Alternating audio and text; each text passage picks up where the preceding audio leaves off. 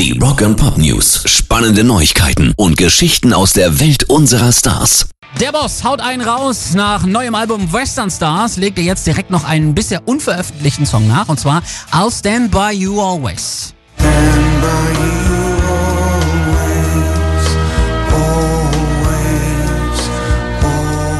Entstanden schon 2016, wird aber jetzt erst wichtig, weil er nämlich Teil eines Films von Gorinda Chaka wird.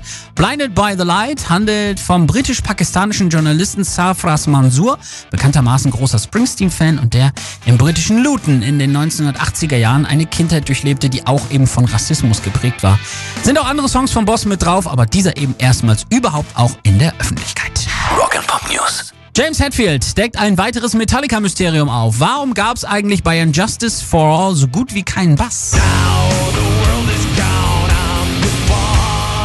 1988 war es ja nach dem Tod von Cliff Burton ausgerechnet noch das erste mit Jason Newsted. Ein denkbar mieser Einstand für einen Bassisten. Jetzt macht der Frontmann aber klar, die Platte war quasi schon fertig, als er kam. Jetzt nochmal alle Basslines neu zu machen, konnten wir damals einfach nicht. Wir waren komplett ausgebrannt, kaputt, Burnout, dies, das.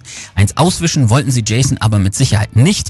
Und das war der Kompromiss, zu dem wir damals ansatzweise noch fähig waren. Gut, haben wir das auch geklärt. Pairs Rock and Pop News.